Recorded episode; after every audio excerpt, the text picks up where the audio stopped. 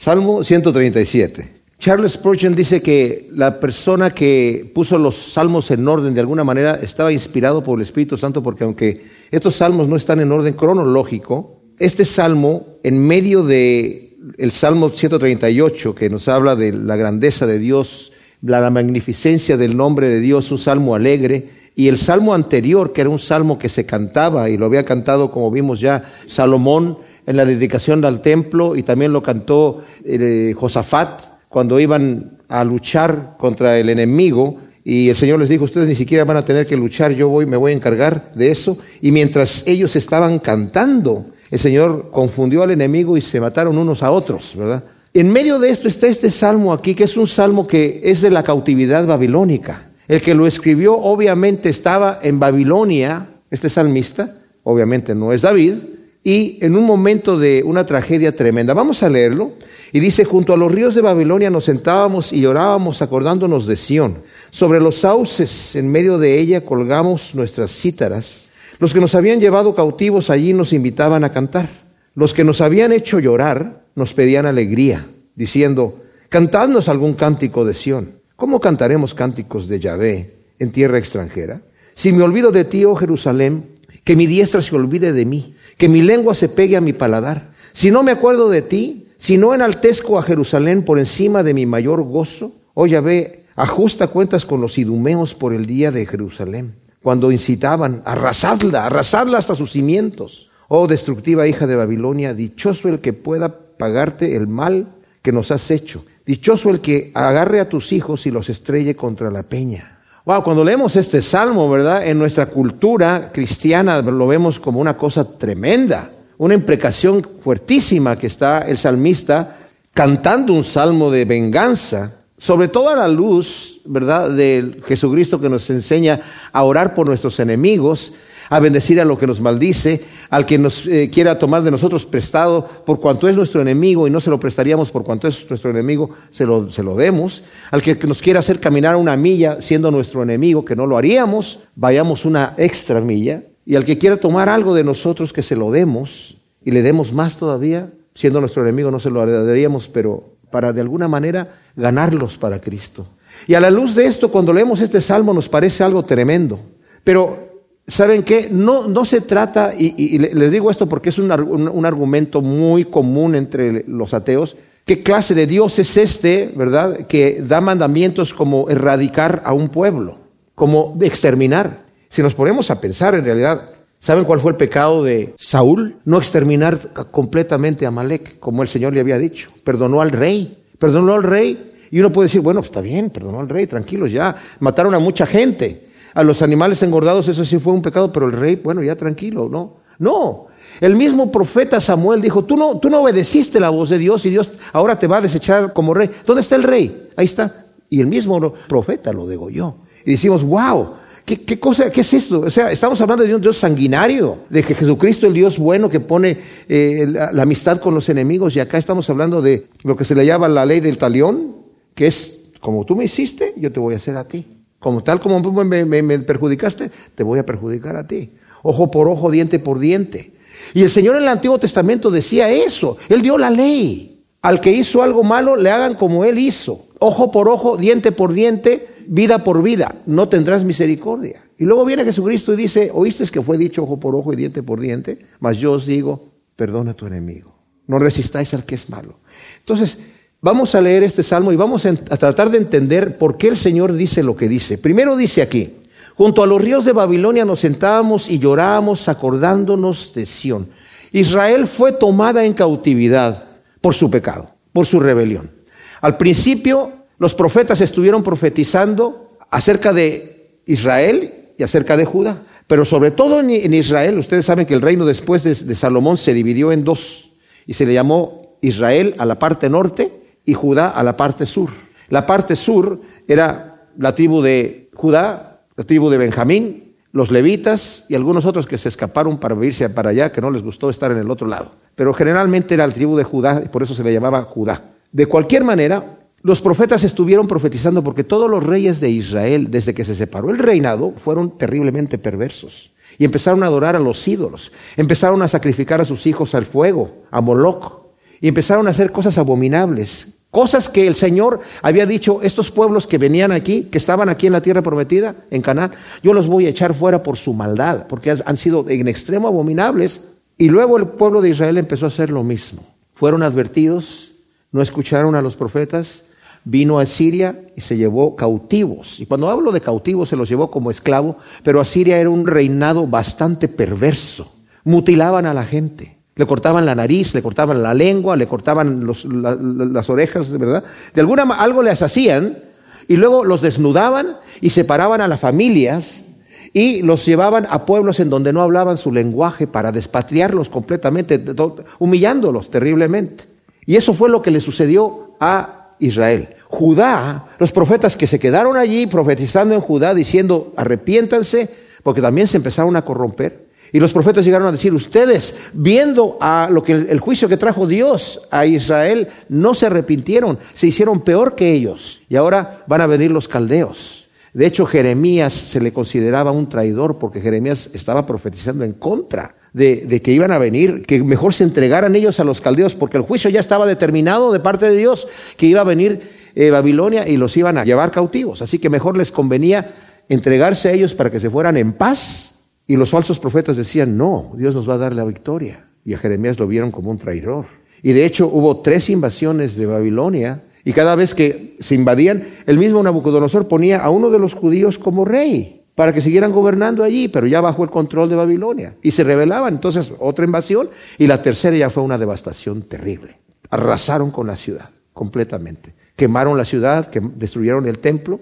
Y estos son los que están ahora aquí en este salmo diciendo, nosotros Estábamos, sí, muy bonito junto a los ríos de Babilonia. En realidad es el río Éufrates, pero con los diferentes canales que hay ahí. Puede que esté muy bonito, pero nosotros estábamos ahí llorando, acordándonos de Sión, acordándonos de la gloria que teníamos en aquel entonces. Algunos comentaristas bíblicos ven este salmo como algo muy patriota, pero no realmente es patriota. Cuando hablamos de Jerusalén, mis amados, estamos hablando también de la Jerusalén celestial. Aun cuando leemos en, el Apocalipsis que hay una Jerusalén celestial que es desciende de los cielos como una esposa ataviada para su marido, no pensemos que la gloria es para la ciudad. La gloria es para el lugar en donde vamos a estar habitando con nuestro Dios. Esa es la cosa. Si Dios no está en la Nueva Jerusalén, de nada sirve la Nueva Jerusalén, ¿verdad? Pero si estamos habitando con nuestro Dios, podemos estar en cualquier lado. Te necesitamos este salmo empezarlo a aplicar inmediatamente a nuestra situación personal nuestra, que es un cristiano que ha caído ya está en otro territorio que no es de él.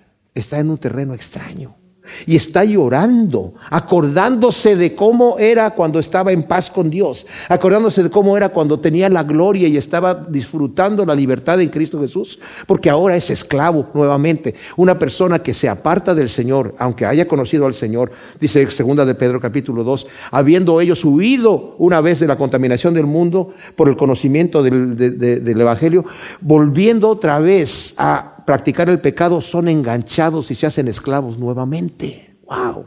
Entonces, eso es lo que estamos viendo aquí. Eh, interpretemos ese salmo a la situación de un cristiano que está caído en pecado. Sobre los sauces en medio de ella colgábamos nuestras cítaras, o sea, no queremos ni cantar. Estamos llorando y estamos colgando nuestras cítaras en los sauces. Muchos piensan que de ahí viene el nombre del sauce llorón, ¿verdad? Porque sí, porque estaban llorando con los sauces, ¿verdad? Porque el sauce lloró, no, se ve que llore, y no es porque le, caigan sus hojitas así de una manera muy especial. Sería más bien el sauce greñudo o algo así, pero es el sauce llorón, ¿verdad? Colgamos nuestras cítaras, o sea, no podemos cantar. Estamos con un dolor acordándonos. Sobre todo estamos hablando de los cantos judíos que son muy alegres, que son algo de, de, exaltación de Dios, de exaltación de la victoria de Dios, de la gloria de Dios, exaltación de la protección y del Dios todopoderoso que tenemos, como los cantos de Moisés, ¿verdad? Cuando hablaba de las cosas grandes, como el canto de Débora, para exaltar la grandeza de Dios, de cómo liberaba al Señor. Y dice, nosotros no podemos cantar esos cantos porque ahora somos esclavos. No, tal vez el pueblo de, de Babilonia no era tan duro como los asirios, pero sí eran duros, era una esclavitud tremenda. Y lo que hicieron allá, cuando conquistaron Israel, los, los de Babilonia, y llegaron allí, mataron a todos los que eran débiles. A los que eran fuertes se los llevaron como esclavos. A las mujeres embarazadas les abrieron el vientre. A los niños los estrellaron en la pared, en las rocas. Era una cosa sangrienta, terrible lo que hicieron los de Babilonia. Y por eso está este salmo de esta manera. Y luego dice, en el versículo 3 dice, los que nos habían llevado cautivos, ahí nos invitaban a cantar. Los que nos habían hecho llorar nos pedían alegría diciendo, cantadnos algún cántico de Sión. Este es un canto de burla, esta es una cosa, no, no es de que, a ver, canten esas canciones bonitas que ustedes se saben porque nos gusta para cantar con ustedes. No, es un canto de burla. A ver, canten esos cantos que ustedes dicen que, hablan de su Dios, que, que, les da victoria y todo esto. Es algo de burla completamente.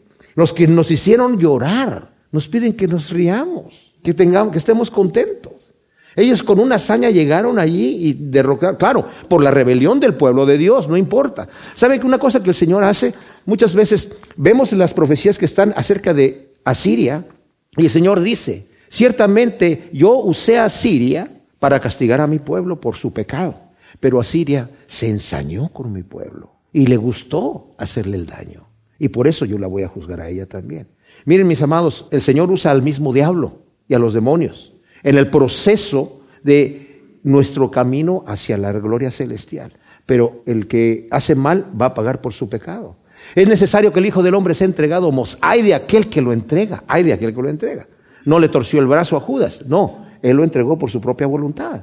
Y era necesario que fuera entregado. Entonces dice, nos están pidiendo que cantemos, mofándose de los cánticos alegres de la gloria y la victoria de Yahvé Sebaot defendiendo a su pueblo. ¿Cómo puede un cristiano caído a hablar de las maravillas de Dios con un inconverso. Hemos escuchado testimonios de cristianos que están esclavos del pecado, de algún vicio, y quieren compartir con sus amigos acerca de Dios. Es una burla. ¿Cómo pueden? Los amigos le van a decir, a ver, háblame, háblame de tu Cristo que te libra del pecado. Pues mira cómo estás. ¿verdad? Y es lo que estos hombres están diciendo. Háblame de la libertad que tienen ustedes. A ver, háblame del brazo poderoso de Dios que los libra a ustedes de todas sus angustias. Pues es una tremenda burla que es la que están haciendo ahí. Cantadnos algún cántico de Sión.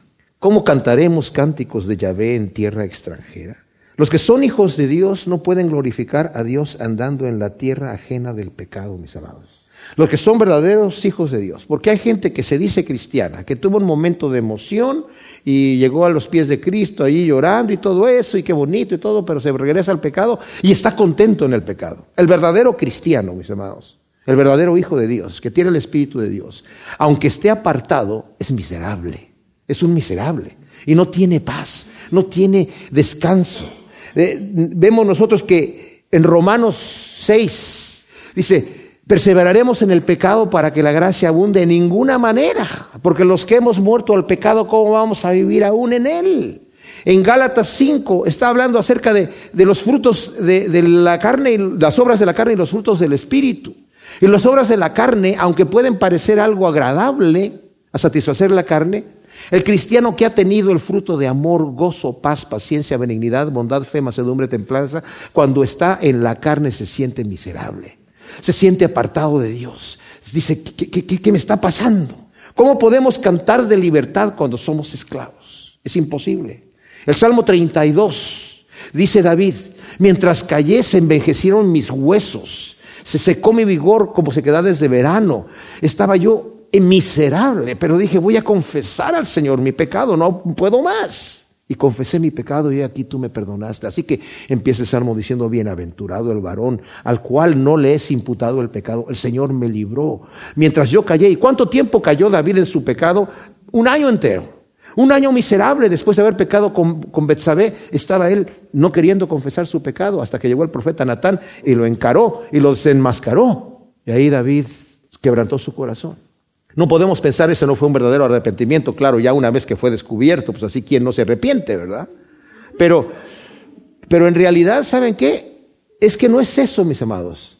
No se trata de ganar puntos en la forma en la que yo me arrepiento. De lo que se trata es que realmente me arrepienta y que haya un cambio en mi vida y que haya una conversión. Dios quiere hacer en mí grandes cosas, pero ¿saben qué? Dios no nos va a hacer automáticamente buenos. Quiero que entendamos una cosa. Por un lado, tenemos la gracia de Dios y el poder del Señor en nuestras vidas para cambiarnos. Pero el Señor no nos va a torcer el brazo. No vamos a poder llegar en aquel día a decirle, Señor, tú sabes que yo era muy débil y no podía. Y bueno, Yo te pedí, Señor, que, me quitaras esas tentaciones y que me hicieras victorioso. Pero la promesa está, no hay ninguna tentación que no sea humana, sino que fiel es Dios que no nos va a dejar ser tentados más allá de lo que podamos soportar, sino que juntamente con la tentación va a dar la salida para que podamos resistir. Y, ya viene de nosotros si vamos a tomar la salida que el Señor nos está dando y al Señor no le podemos tapar el ojo al decir, yo no voy a permitir que tú seas tentado más allá de lo que tú puedas resistir. Te estoy dando la salida. Busca por la salida, busca por la puerta. David no buscó la salida por un año y estaba miserable. ¿Y cómo podemos cantar de libertad cuando somos esclavos? ¿Cómo podemos nosotros cantar en tierra extraña? El cristiano que vive en pecado está en un territorio que no le corresponde, está fuera de lugar. Y qué bueno, si, si, si, si, estamos en rebelión con Dios, en cualquier momento que nosotros estemos en rebelión con Dios, qué bueno que nos sintamos mal. Ese es un indicio de que el Espíritu de Dios mura en nosotros, mis amados. Pero es algo que necesitamos levantarnos, necesitamos estar allí. Señor, ayúdame, sácame de aquí, libérame de esta situación, ¿verdad? Porque les digo, mis amados, es más difícil para un cristiano que ya conoció al Señor y cae salir de allí que para alguien que nunca ha conocido al Señor. El que nunca ha conocido al Señor sale rápidamente, por el poder de Dios, la gracia de Dios. Pero el que ya conoció al Señor y es enganchado, uy. Y si yo sigo ahí y, recaigo y vuelvo otra vez y vuelvo otra vez, cada vez va a ser más difícil salir del hoyo. Cada vez se pone más la cosa más difícil. Si me olvido de ti, oh Jerusalén, que mi diestra se olvide de mí. Aquí está hablando de mi diestra, que es, que es la que me ayuda a trabajar. Mi diestra que me da el alimento, que me defiende, que me ayuda a ganar el sustento, que pierda mi diestra su destreza, que mi lengua se pegue a mi paladar. ¿Saben qué? Es preferible la muerte para un cristiano que olvidarse del reino de Dios. Si yo me olvido del reino de Dios, si ya mi, mi, deseo no es estar con mi Señor, si ya mi deseo no es estar en su presencia en este momento y caminar con Él porque estoy en el vicio, porque estoy caminando y me siento cómodo ahí, les digo, mis amados, es mejor la muerte. Es mejor la muerte que estar cómodamente en la tierra del enemigo, olvidándonos de nuestra relación con Dios, olvidándonos de nuestra esperanza de estar con nuestro Señor, diciendo, no, mañana me arrepiento. Estaba leyendo un puritano que decía, si tu única razón por estar con el Señor es para no irte al infierno y no tienes ningún interés de tener comunión con Él, vas a estar miserable en el reino de Dios. No vas a entrar. Dios no te va a hacer, no te va a forzar a estar en un lugar lo dicen, es que ya, bueno, bueno, ¿quién quiere estar en el infierno? Yo no quiero estar en el infierno, pero tampoco quiero estar cantando aleluya, gloria a Dios todo el tiempo. O sea, Señor, dame, la, dame de la de portero o de, no sé, de, de, sacarle brillo al, a la calle de oro, alguna cosa así, pero, ¿verdad? De hecho, este, eh, Richard Dawkins, que es este blasfemo, dice, ¿Para qué quieres ir al, los cristianos quieren ir al cielo si ni siquiera soportan 20 minutos estar en la iglesia cantando, ya están aburridos, están durmiendo? ¿Verdad? Wow, ¿verdad? Como vimos la vez pasada, si no tenemos el gozo de cantarle al Señor, necesitamos ajustar cuentas con nosotros mismos porque no, necesitamos que nos estén diciendo, alaba al Señor, a ver, muchacho, sino que debe ser algo espontáneo que salga de nosotros, ¿verdad? Porque lo queremos hacer. Dice que mi lengua se pegue a mi paladar, si no me acuerdo de ti, si no enaltezco a Jerusalén por encima de mi mayor gozo. Como dije, el verdadero Hijo de Dios no puede olvidarse de andar en armonía con Dios, en los lugares celestiales, como dice Efesios, estamos en los lugares celestiales sentados con Cristo Jesús. No quiere decir eso que es una situación que estamos, a ver, ¿cómo que estoy sentados en los lugares celestiales? Pues si no estamos en los lugares celestiales, yo estoy aquí parado en la tierra. Pero quiere decir, estamos en armonía con el Señor. Y si no tenemos ese gozo, esa delicia, el versículo 6 dice que me quede mudo y no pueda cantar jamás si me olvido de enaltecer a Dios y de gozarme en su presencia. Señor, si yo me canso de alabarte y de enaltecer tu nombre, mejor que me quede mudo. Oh, ya ve, ajusta cuentas con los idumeos por el día de Jerusalén cuando incitaban a arrasarla, arrasarla hasta sus cimientos. Wow, esto es tremendo, porque ¿saben qué? Jeremías habla acerca de una profecía, bueno, varios, varios profetas, pero eh, una que quiero ver es eh, en el profeta Abdías. Em, tiene una, una profecía en contra de Edom, porque estos hombres eran acérrimos enemigos de Israel. Cada vez que llegaba el enemigo de Israel, ellos este, venían y aquí está en Abdías capítulo 1, dice versículo 10, contra tu hermano Jacob te cubrirá la vergüenza y serás para siempre destruido. Está hablando a versículo 9, dice, se acobardaban tus valientes, oh y se extinguirán los valores del monte de Esaú. El versículo 14, el capítulo 1 dice, ni aguardéis en las encrucijadas para asesinar a sus fugitivos, porque cercano está el día de Yahvé para todas las naciones, conforme hiciste, así se te hará. Tus hechos caerán sobre tu propia cabeza, como bebiste en mi santo monte, así todas las naciones beberán por su turno, sí beberán y apurarán y serán como si nunca hubieran sido, pero en el monte de Sión quedará un remanente y será lugar santo. Y la casa de Jacob recobrará sus posesiones. La casa de Jacob será fuego, y la casa de José será llama, y la casa de Saúl será hojarasca que arderá hasta consumirse, y no quedará nadie de la casa de Saúl. En Jeremías 49, el 17 dice, y Dumea se convertirá en desolación, todo el que pase por ella silbará de asombro al ver sus heridas. Eh, hasta el versículo 21. Bueno, son profecías en contra de Dom, pero también Leemos aquí en el Salmo que dice, oh destructiva hija de Babilonia, dichoso el que pueda pagarte el mal que nos has hecho, dichoso el que agarre a tus hijos y los estrellen contra la peña. Como dije, esto, esto es algo que nos, nos, nos, pone los pelos de punta de decir, pero ¿cómo el Señor quiere este tipo de venganza?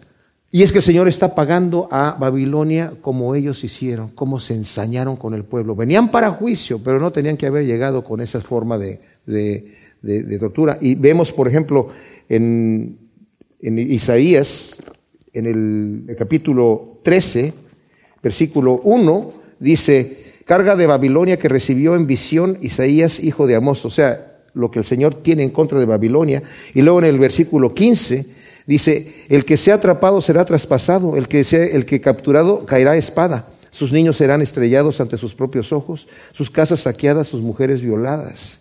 He que llevarse contra ellos a los medos que no estiman la plata ni codician, y derribarán con sus arcos a los muchachos, no tendrán piedad del fruto del vientre, ni su ojo perdonará a los niños. Babilonia, perla de los reinos, joya y orgullo de los cielos, vendrá a ser como cuando Elohim arrasó a Sodoma y a Gomorra.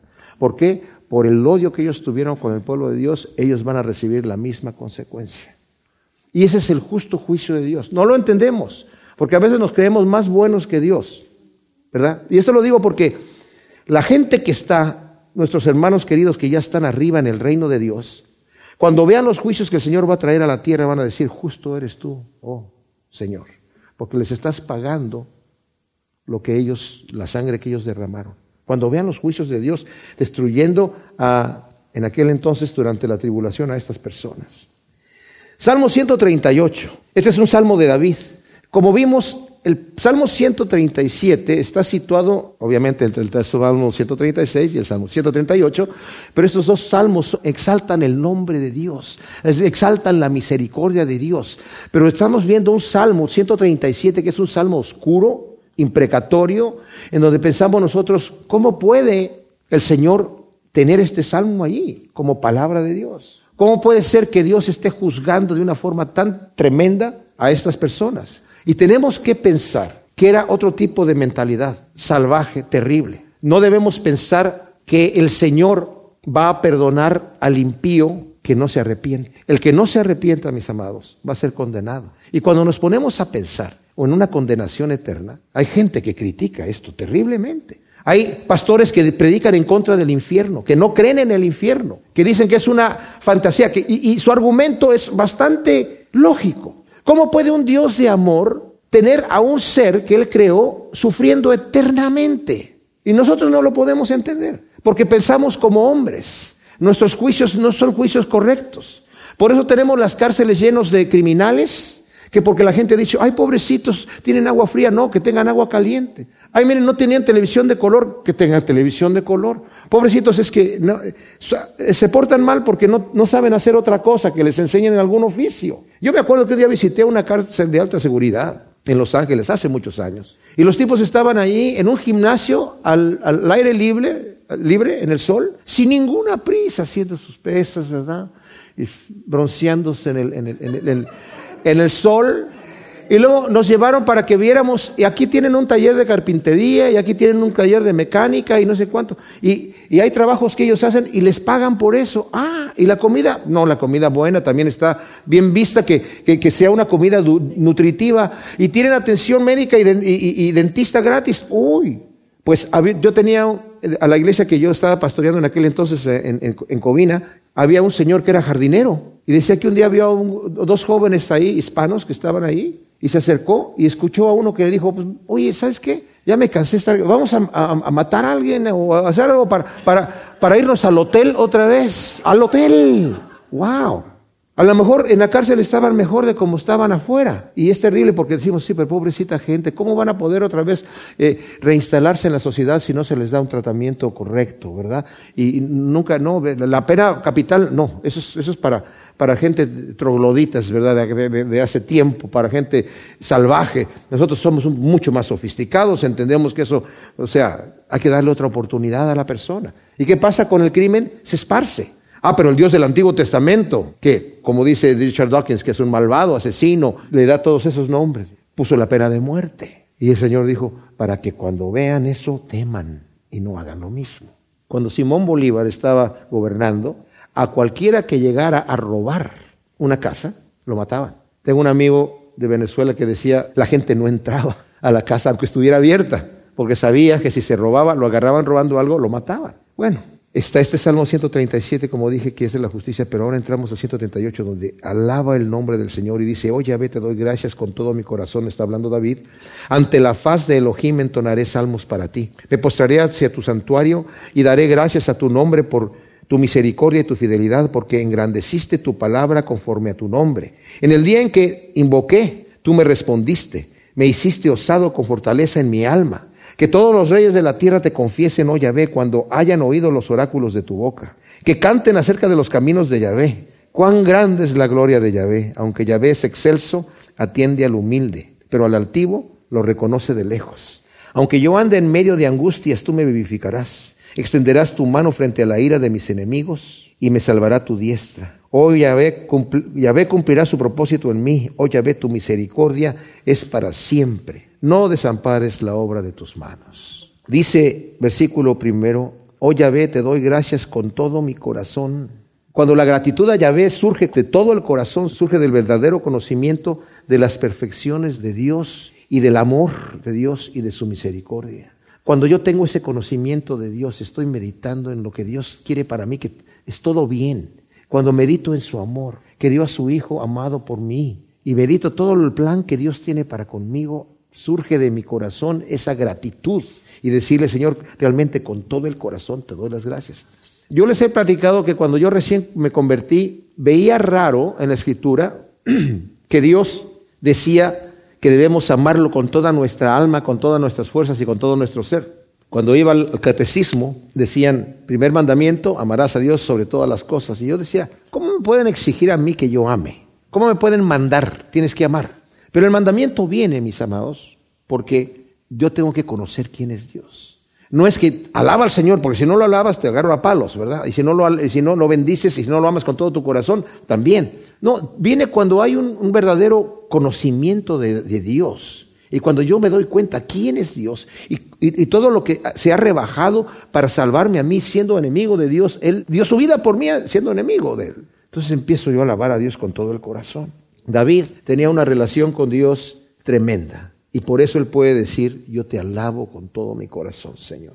Ante la faz de Elohim entonaré salmos para ti. Ahora, la Biblia de la revisión de Valera 960 dice, delante de los dioses te cantaré salmos. Y la mayoría de las versiones, la Biblia de las Américas, la nueva traducción viviente, la nueva versión internacional, eh, la mayoría de las versiones dicen esto, porque la palabra Elohim literalmente es dioses, pero la palabra Elohim también se refiere a Dios, al Dios Todopoderoso. De hecho, el, el Shema que está en Deuteronomio 6, 4, que dice Shema Israel, Yahvé, Elohim, Shabé, Echad, que quiere decir, escucha Israel, Yahvé, tu Dios, Elohim, es uno. O sea, yo no sé por qué tendrían que traducir esto, se me hace una traducción, aquí la Biblia textual obviamente lo corrige, ante la faz de Elohim entonaré salmos para ti. No tiene, yo no, encuentro que David esté diciendo, ante la faz de los otros dioses voy a darte gracias a ti. Algunos dicen, no, es que también Elohim era de los jueces, también le llamaban a los, a los jueces Elohim. Ciertamente le llamaban Elohim a los jueces.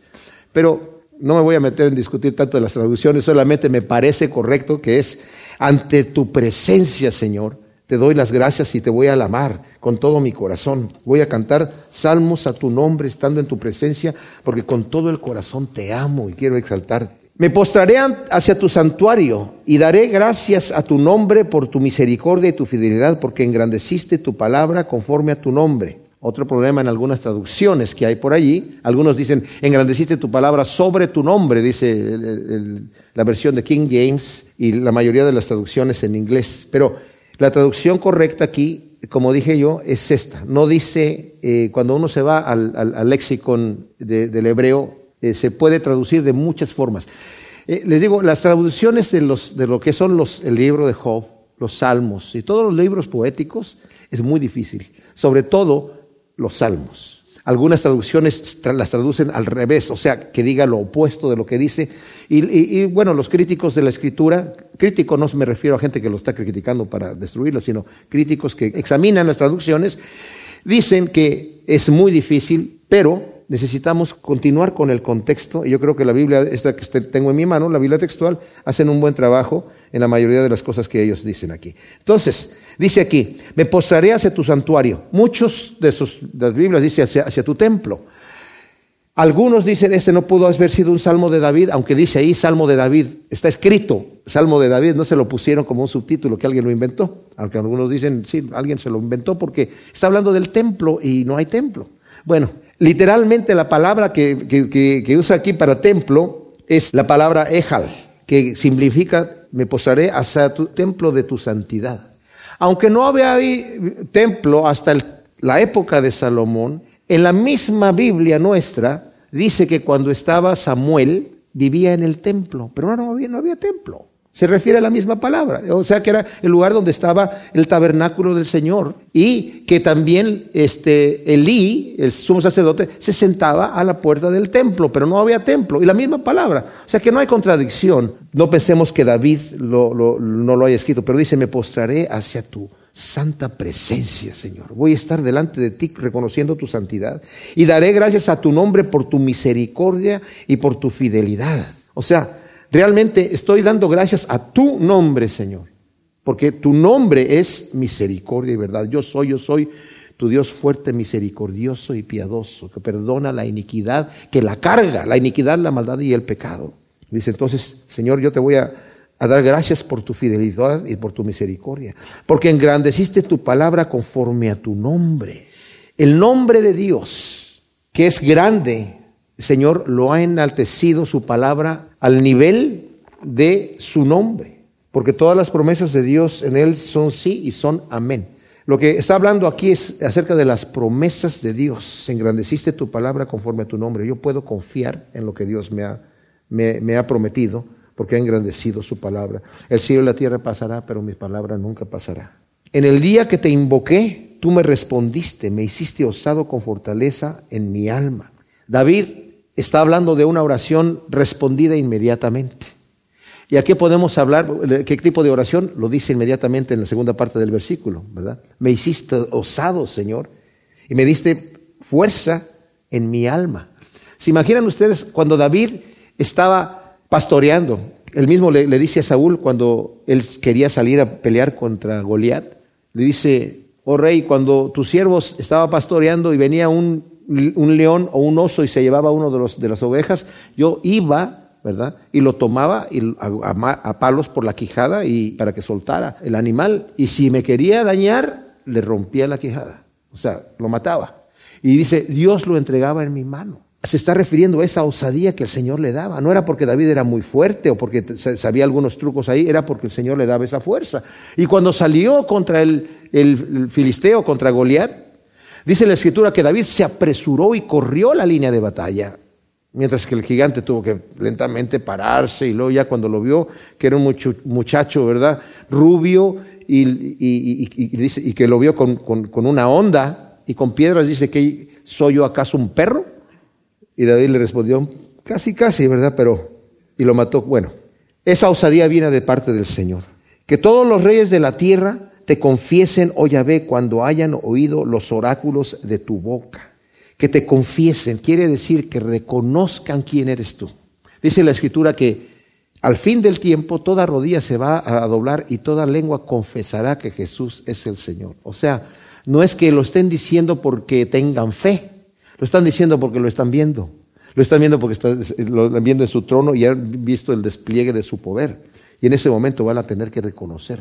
Entonces dice que los reyes de la tierra cuando escuchen los oráculos de tu boca, Señor, cuando escuchen tu palabra, que ellos te reconozcan. Ahora, la palabra que, que vemos aquí que dice, cuando hayan oído los oráculos de tu boca, algunas de sus Biblias dice las palabras de tu boca, la palabra es emer. ¿Qué significa? Palabras habladas promesas. Esa palabra, eh, sabemos que el Salmo 119 es la exaltación de la palabra de Dios, pero esta palabra emer no está en el Salmo 119, no aparece. Se, refiere a otra cosa, se refiere a las promesas de Dios, se refiere a lo que el Señor dice en un momento dado. Aquí dice, cuando ellos conozcan quién eres tú y lo que tú estás comunicando, Señor, que los reyes de la tierra realmente reconozcan quién eres tú y confiesen tu nombre y, sepan quién eres tú.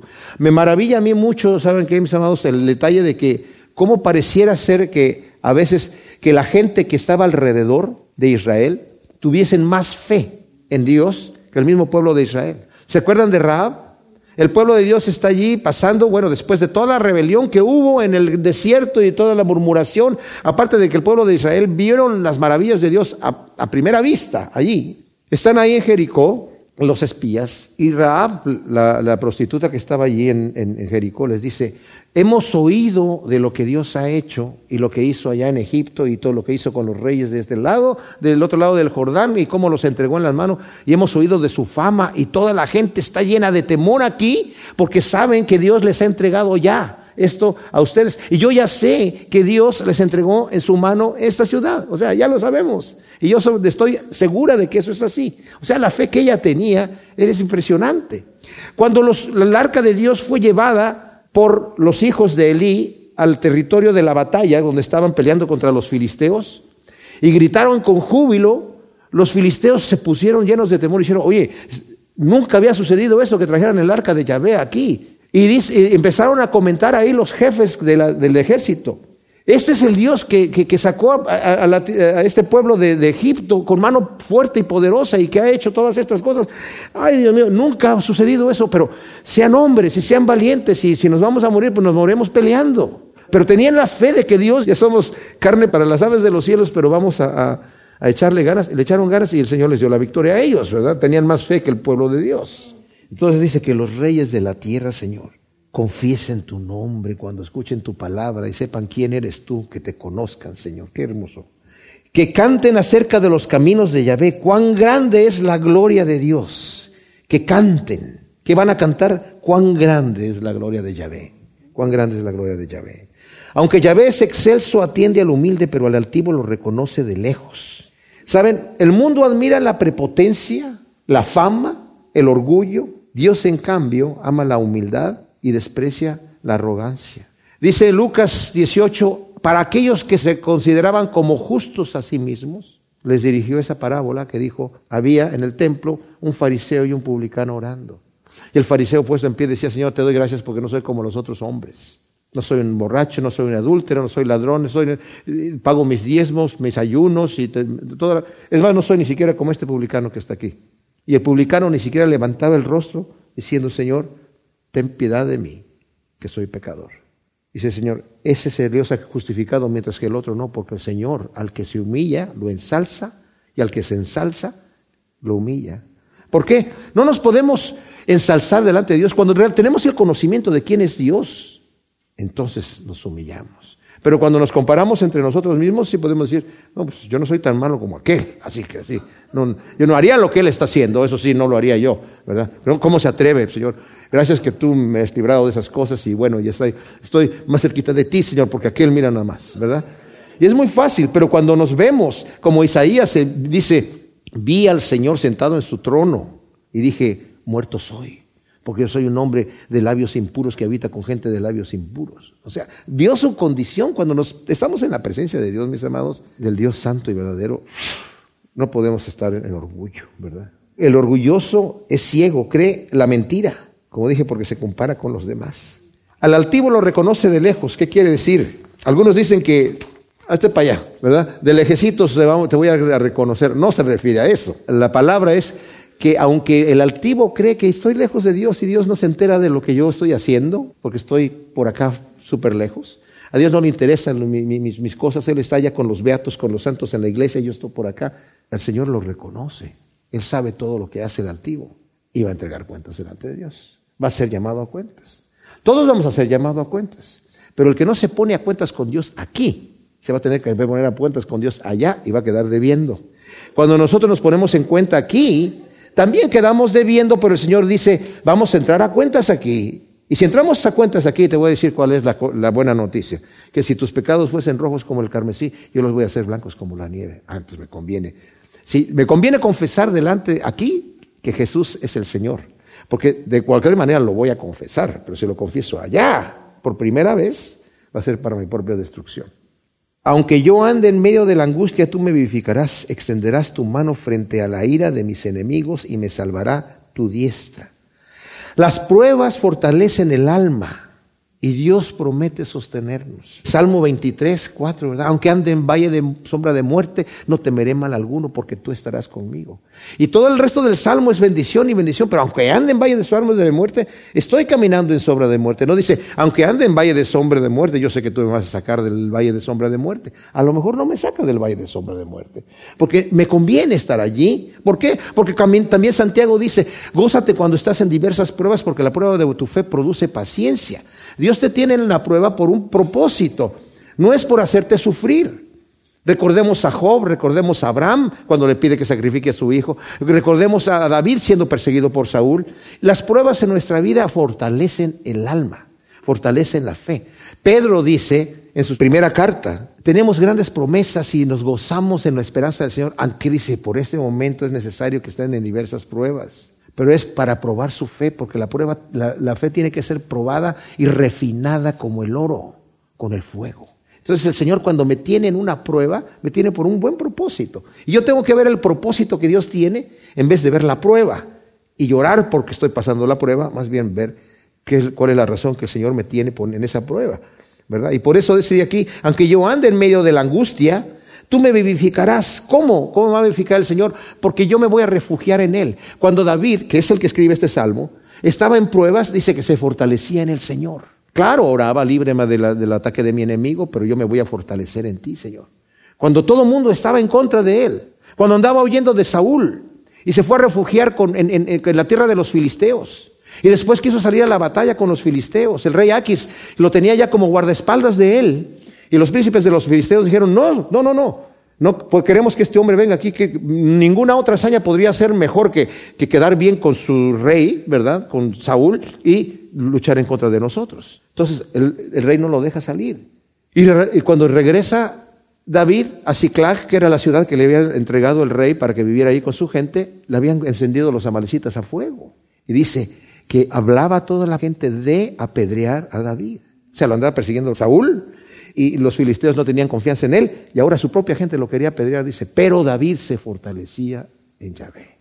Porque dice aquí lo mismo, tú me vivificarás, extenderás tu mano frente a la ira de mis enemigos y me salvará tu diestra. Esto es fe.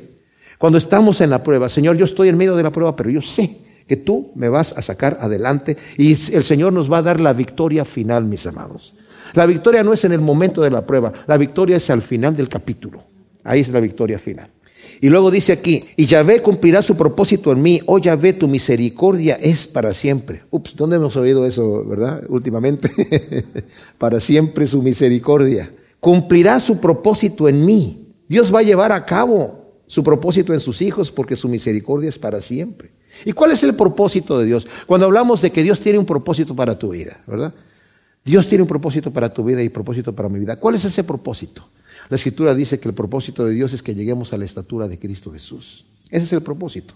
Y nos va a estar llevando a través de las pruebas que sean y de las situaciones que vengan para que vayamos creciendo y vaya, vayamos saliendo de nuestra carnalidad y seamos cada día más semejantes a Dios. Nos lleva de gloria en gloria. Y luego al final dice, no desampares la obra de tus manos. Agustín, orando, bueno, algunos le llaman San Agustín, de cualquier manera su nombre es Agustín, orando dice, contempla en mí tu obra, no la mía, porque la mía, si la ves, la condenas, la tuya si la ves la coronas, porque toda buena obra que haya en mí viene de ti, no de mí. Y así es más tuya que mía.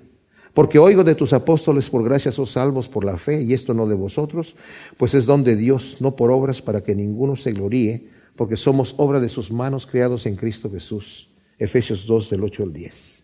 El propósito de Dios para cada uno, como dije, es que lleguemos a la estatura de su imagen, nos dice Romanos 8, 29 y primera de Juan 3, 2. No todos los que empiezan la carrera, mis amados, la terminan, sino aquellos que continúan tomados de la mano del pastor de nuestras almas. Dice Juan, si tú quieres permanecer en él y andas en tinieblas y dices que permaneces en él, te engañas. Si quieres, dices que quieres permanecer en él, el que quiera permanecer en él, el que diga que permanece en él, tiene que andar como él anduvo. Hijitos míos, permaneced en él, para que cuando aparezca no nos alejemos de él avergonzados. O sea, Dios me sostiene en su mano. Él no se olvida de la obra de sus manos. Pero si yo me aparto, entonces dejo de alcanzar la misericordia de Dios y la gracia de Dios. El escritor de Hebreos dice, ten cuidado de que no dejes de alcanzar la gracia, la misericordia de Dios. O sea que brotando una raíz de, amargura, vuelvas al pecado. Y estés otra vez como en el Salmo 137, en tierra ajena. Y termines ahí. Cuando caemos, hermanos, levantémonos en el nombre del Señor porque dice que su sangre, si nosotros confesamos nuestros pecados, Él es fiel y justo para perdonar nuestro pecado y levantar y, perdonarnos de toda maldad, porque su misericordia es para siempre. Gracias Señor, te damos por tu palabra. Te pedimos ciertamente, Señor, que nos ayudes a vivir unas vidas que te agraden en todo y que, Señor, nos fortalezcas en las áreas que somos débiles para poder, Señor, cada día crecer hasta que lleguemos a la estatura de un varón perfecto creado para buenas obras, como es tu voluntad para cada uno de nosotros. Siembra estas palabras en buena tierra que den su fruto a ciento por uno en nombre de Cristo. Amén.